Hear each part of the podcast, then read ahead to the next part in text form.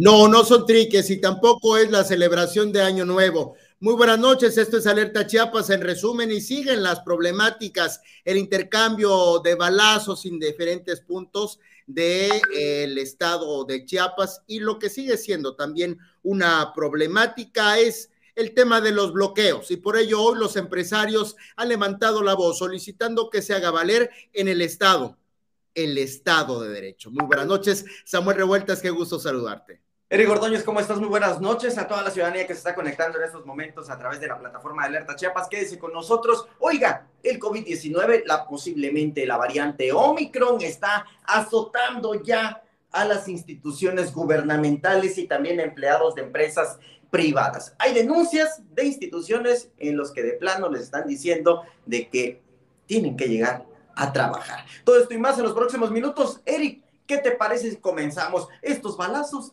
terrible, continúan en el municipio de Ocho.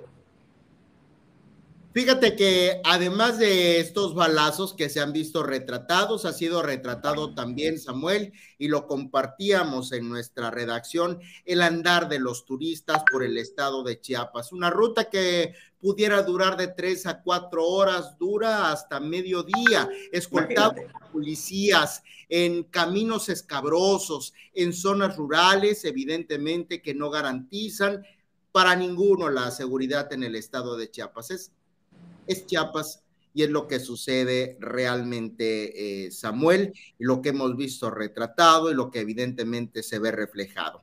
Y al respecto de esto, la queja de los empresarios, primero era la Coparmex, luego los empresarios organizados del municipio de San Cristóbal de las Casas, los que hacían valer su voz y señalaban la deficiencia de la gobernabilidad en el Estado, evidentemente en materia de la Secretaría General de Gobierno, porque no hay garantías en Chiapas para el libre tránsito, tampoco hay garantías para el libre ejercicio de la economía en nuestra entidad. Y se unieron dos voces, aunque de manera distinta emitieron sus eh, comunicados, hicieron valer sus voces sobre la falta de gobernabilidad que pone, eh, que pone en peligro, que arriesga la economía de Chiapas, Samuel.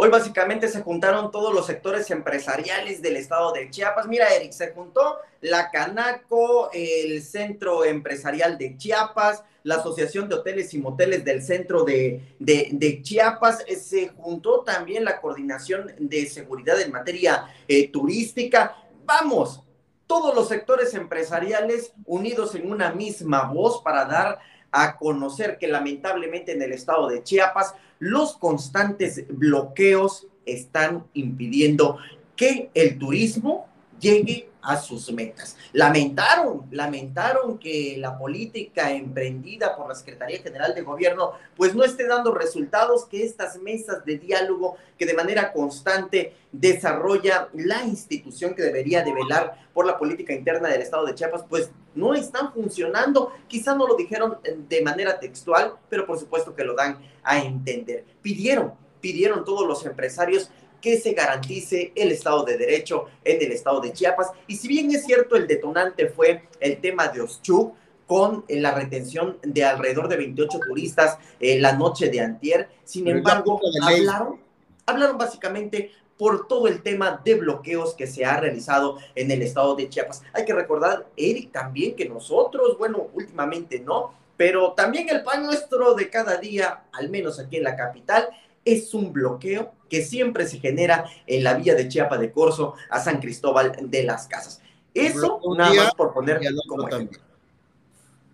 Es un bloqueo un día y al otro también, Samuel. Sí. La realidad de lo que se vive en el estado de Chiapas. Y fíjate que como se lo compartía y se los expresaba al inicio de esta emisión, yo busqué incluso que nos compartiera el testimonio y, que nos diera un poco más de detalles sobre este calvario que viven los turistas, pero hay alguien que viene, por ejemplo, un turista que eh, viene de la ciudad de Guadalajara, que lo deja captado en videos como una caravana de vehículos em, prácticamente por caminos de trasiego, eh, Samuel, eh, recorre el estado de Chiapas para poder visitar uno de los puntos más emblemáticos, como lo es el municipio de Palenque. Y esto retrata lo que verdaderamente es y está sucediendo en el estado de Chiapas. Mira que aquí hasta incluso, Samuel, habría que enviarle sus loas a la Secretaría de Seguridad del Estado, porque al final de cuentas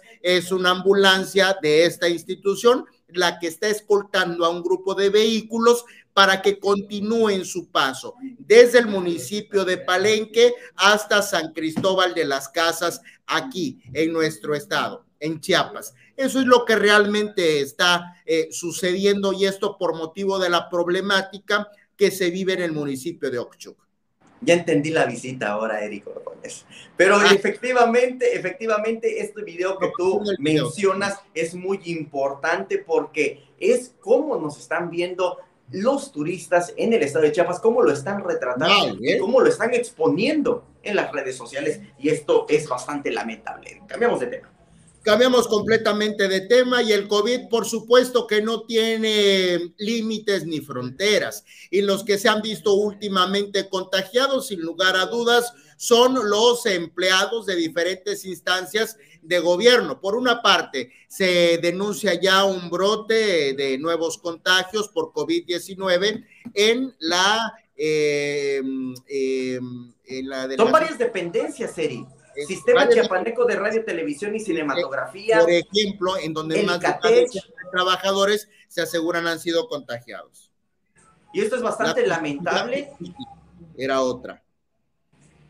Así es, Eric. Esto es bastante lamentable porque ya son muchas las dependencias de las cuales empleados nos están mandando sus reportes de que a pesar de que ya cuentan con un resultado positivo, no les están haciendo valer que necesariamente tienen que ir a una institución de salud pública para que les expidan esta constancia de que están contagiados y que de momento siguen llegando a sus labores a las oficinas y que evidentemente siguen esparciendo el virus. Esto en cuanto a las instituciones gubernamentales. Y hoy, aprovechando la conferencia de prensa en la que se juntaron el empresariado de acá del estado de Chiapas, también nuestro compañero Christopher Canter hizo un sondeo en el cual dijeron que también lamentablemente a los empleados eh, de las empresas pues bueno, el COVID ya comienza a ser de las suyas y posiblemente la variante Omicron que ya está presente en el estado de Chiapas. En un primer momento, uno de ellos, uno de los empresarios, dijo que a pesar de que el estado de Chiapas está en semáforo verde, pues están aplicando medidas de semáforo amarillo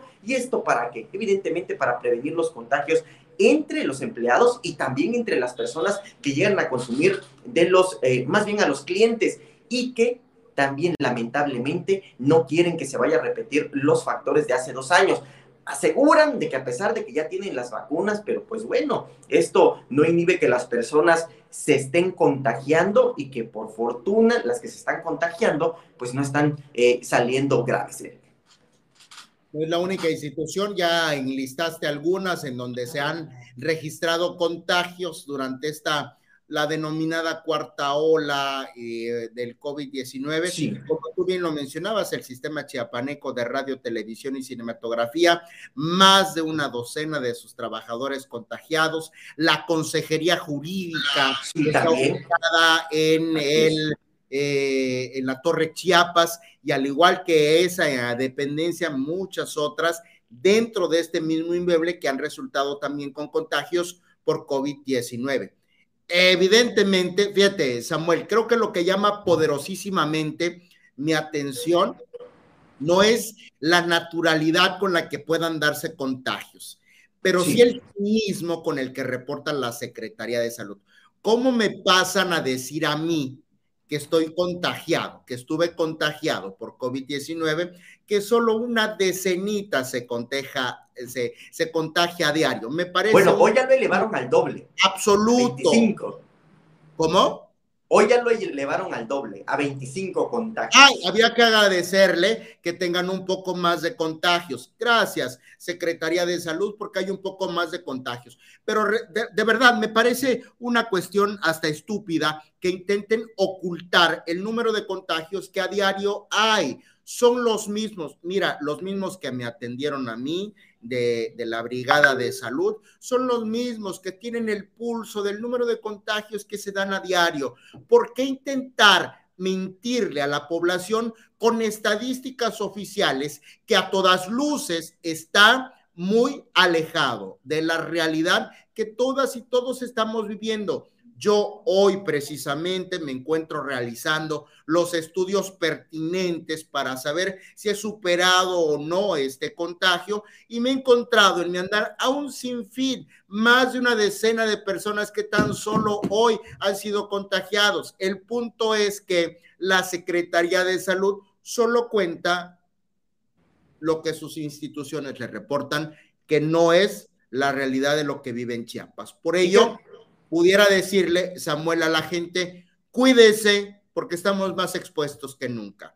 Y que además está pasando algo, Eric. Y tú cuando al momento que te vas a hacer la prueba, y esto porque lo acabo de vivir, porque derivado de tu contagio, pues evidentemente tuvimos no, no las pruebas no correspondientes, pero ahí en el formulario te piden si tú deseas enviar tus resultados también a las instituciones públicas de salud para que sean tomadas en cuenta. Evidentemente, eh, eh, pues ahí está la opción para poderlo hacer.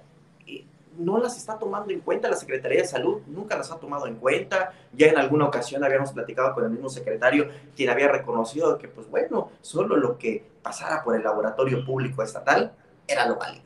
Por su laboratorio, por el laboratorio por de Pepe Cruz. Así. Por eso, por eso nunca se vio reflejado el primer caso de Omicron. Oye, lo que sí que puedo decir, decir. a conocer la red de laboratorios. Oye, Samuel, lo que sí puedo decir en favor de Pepe Cruz es que sí queda uno chafirete. Eh, no lo expresó bien. No bueno, lo eso ya lo traías, eso ya lo traías.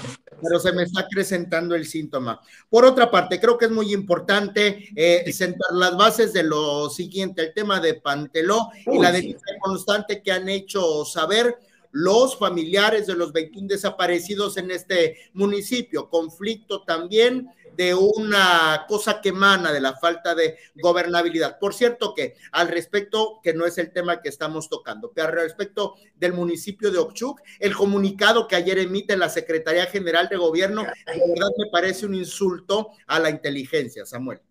Un verdadero insulto donde le piden básicamente a las dos partes en conflicto, que son eh, de los grupos de los ex candidatos que quedaron como punteros, porque hay que recordar que es un conflicto postelectoral, pues les piden civilidad, les piden paz, que se conduzcan, Ahora, que, que acaten lo que va a dictar el Tribunal Electoral. Eri, en verdad, ¿qué tal parece que hay una Secretaría General de Gobierno que no conoce Chiapas o que nunca ha vivido en Chiapas? Y lo que me sorprende mucho porque la secretaria, pues bueno, fue presidenta municipal de San Cristóbal, que no es lo mismo que Ochuc, por supuesto. Sin embargo, eh, esto te da como referencia de que debería de haber conocimiento, al menos del entorno el, del municipio que gobernaste. Digo, al Sí. final de cuentas, San Cristóbal de las Casas con claro, hay una, hay una cercanía. Y vamos, de manera general, de la zona, el político de Chiapas tendría que tener el contexto como político del Estado. Y que terriblemente estamos viendo una elección fallida de un Instituto de Elecciones y Participación Ciudadana que básicamente se lavó las manos y le entregó la estafeta al Congreso del Estado, un Congreso del Estado que evidentemente también no se maneja solo y que nada más está esperando la instrucción. Instrucción seguramente que viene de la Secretaría General de Gobierno que tan fácil se le hizo colocar un consejo municipal sin, sin ni siquiera ver el grave conflicto que venía posteriormente, porque estamos en medio, en estos momentos, de un conflicto terrible de gobernabilidad, o más bien de ingobernabilidad, de. Terrible, la verdad. Es una carencia gobernamental. Oye, te escriben por ahí, este, Drouliet Manuel, predicas con el ejemplo y ni cubrebocas usas, da el ejemplo. Pues yo estoy en mi casa, Híjole, tú en tu No, casa, yo en el estudio solo, que son ya estamos solos. cinco ¿sí? metros a la redonda. No vengan con payasadas. Sí. ¿Vale? Bueno, y por otra parte, es que me, me suenan como a troles de ya sabes quién. Ah, no sabes quién porque no te he contado, pero ya te contaré. En otro orden de ideas y a propósito de Panteló, Eric Ordóñez. y a propósito de estas cosas del municipio de Panteló, ya van a comenzar la búsqueda, Samuel. Habría que agradecerles. Es un gesto heroico. Después de seis meses, reciben sí. una llamada telefónica. ¿A quién se le aplaude aquí? Pues imagínate nada más. Ellos aseguran en la entrevista que yo les hago hoy que les hicieron una llamada para pedirles una reunión urgente. Esta reunión urgente se desarrolló en el Centro Cultural de Chiapas Jaime Sabines, en el cual le dijeron a las y los empleados que a las 10.30 de la mañana tendrían todos que evacuar el complejo cultural. Nadie debería de haber quedado en este complejo cultural. Y es que iba a llegar gente de la federación y familiares de los 21 desaparecidos para tener ahí, en el máximo recinto cultural que hay en el estado de Chiapas, esta reunión para informarles, para informarles, escucha nada más, para informarles que apenas va a comenzar la búsqueda de los desaparecidos. Es heroico. Agradecemos mucho a la autoridad competente que seis meses empiece la búsqueda, seis meses después Después, empiece la búsqueda de los 21 desaparecidos. Me parece un gesto verdaderamente heroico, Samuel. heroico. Después de seis meses, la federación voltea sus ojos. Vino gente de la Secretaría eh, de, de Gobernación, perdón, gente de la Secretaría de Gobernación de la Presidencia de la República, vino gente de la Comisión Nacional de Búsquedas y de la Comisión Nacional de los Derechos Humanos. Desarrollaron esta reunión con una comitiva de siete personas de los familiares de los 21 Sí. desaparecidos al interior del Centro Cultural de Chiapas Jaime Sabines y luego de tres horas, luego de tres horas de reunión, quedaron básicamente en las mismas, es lo que nos Igual. dicen los familiares, pues quedamos en las mismas, pensamos que nos iban a Por lo presentar menos ya boletinaron la intención. Perdón, al menos ya boletinaron la intención. al menos, al menos ya boletinaron la intención. Eso de nada les sirve a ellos. Yo en comunicación que he tenido con ellos nos dicen, pues de nada nos sirve, nos dicen lo mismo y, y que esto lo ven como resultado de la gaseada que despejaron aquí en la Secretaría General de Gobierno luego de que Cecilia Flores, la Secretaria de Gobierno, les cancelara una reunión y luego de que se opusieran a la cancelación, pues ya vimos las imágenes aquí a través de Alerta Chiapas, se las compartimos de cómo elementos policíacos arremetieron en contra de familiares de los 21 personas desaparecidas. No, de verdad que parece una, una cuestión de sesgo, pero no lo es.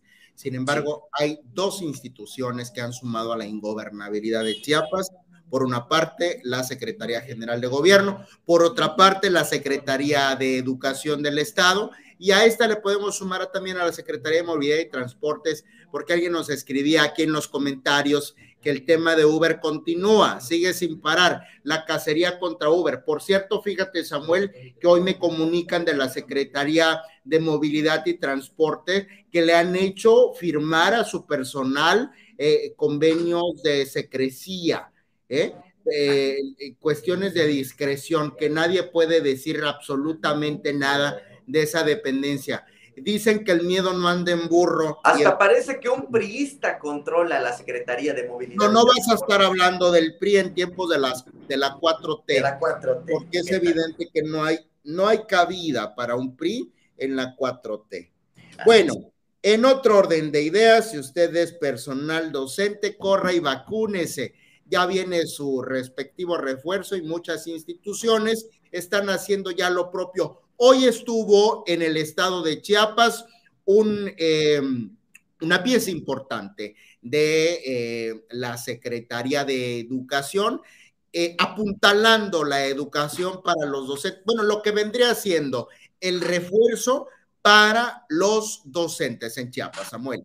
Así es, Eric Ordóñez. Tuvimos la oportunidad de entrevistar a Luciano Cocheiro. Él es subsecretario de Educación Pública, quien estuvo con el rector de la UNACH. Estuvieron en la máxima casa de estudios para dar constancia del refuerzo que están aplicando en la vacuna al personal docente y administrativo de las diferentes universidades y vamos, de todas las instituciones de educación que hay en el estado de Chiapas. Aseguró el subsecretario de Educación Pública que esto es un paso firme para el regreso a clases de manera presencial, que es importante que todo el personal docente y administrativo de las instituciones educativas se presenten a todas las sedes que han dispuesto para que les apliquen el refuerzo. Ojo aquí, les están aplicando la vacuna moderna y el hecho de que el nombre nos suene bastante mexicanizado no significa que sea una vacuna mala. En entrevista también con el mismo delegado del IMSS dejó muy en claro que a pesar de que el primer, la primer ciclo de vacunación se aplicó Pfizer y en algunos se aplicó la AstraZeneca, no significa que se esté haciendo una mezcla mala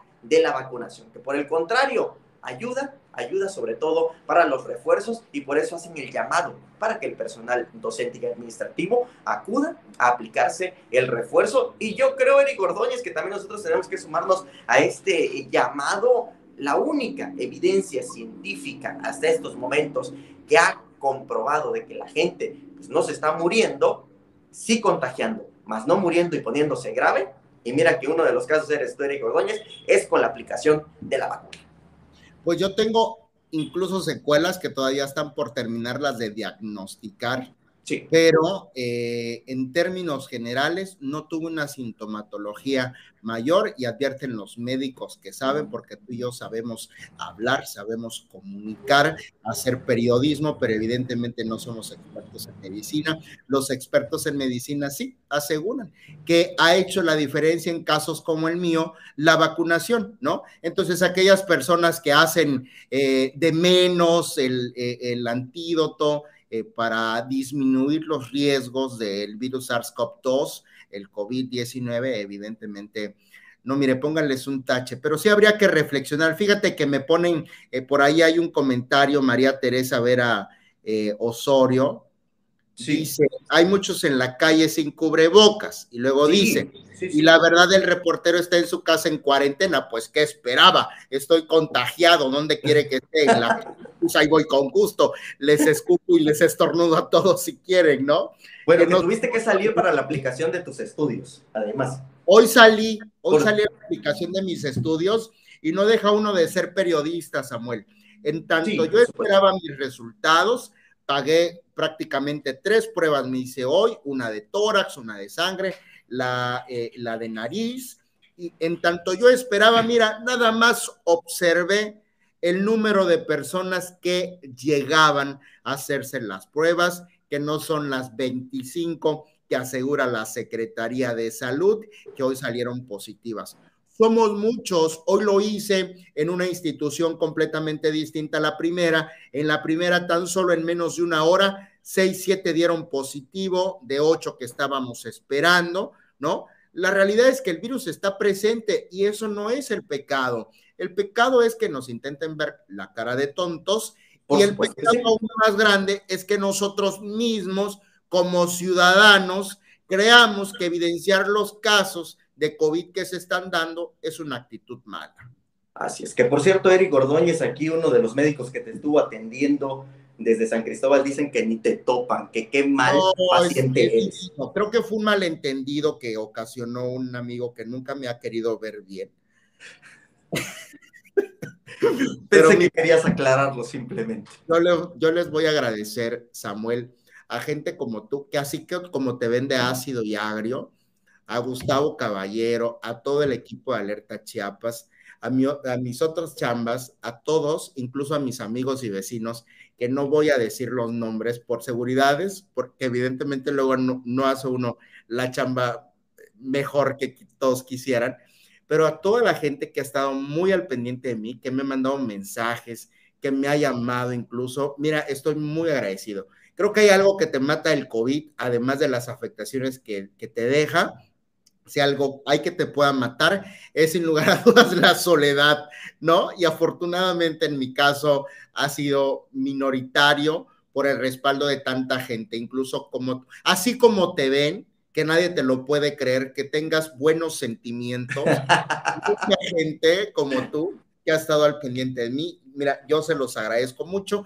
y el lunes ya estoy por ahí, por allá, para hacerte la vida más feliz. Samuel. Bueno, hasta que te venga, hasta que te veamos con tus resultados, porque a mí, El viernes. insisto, Ya los el médico de San Cristóbal, el doctor Charlie, me dijo Ah, que no, ya estás al hay que 100%, retirarle la así que mira, hasta que estés con resultados acá. Él ni sabe, le- hay que retirarle su cédula.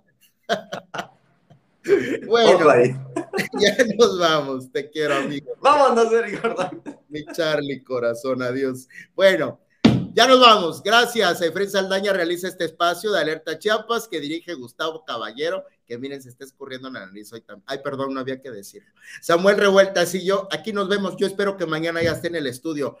Gracias, Samuel. Nos vemos. Hasta entonces. ¿Quieres enterarte antes que cualquiera de lo que está sucediendo en Chiapas? No te pierdas ninguna de nuestras transmisiones en vivo. Activa la campanita y ponte alerta.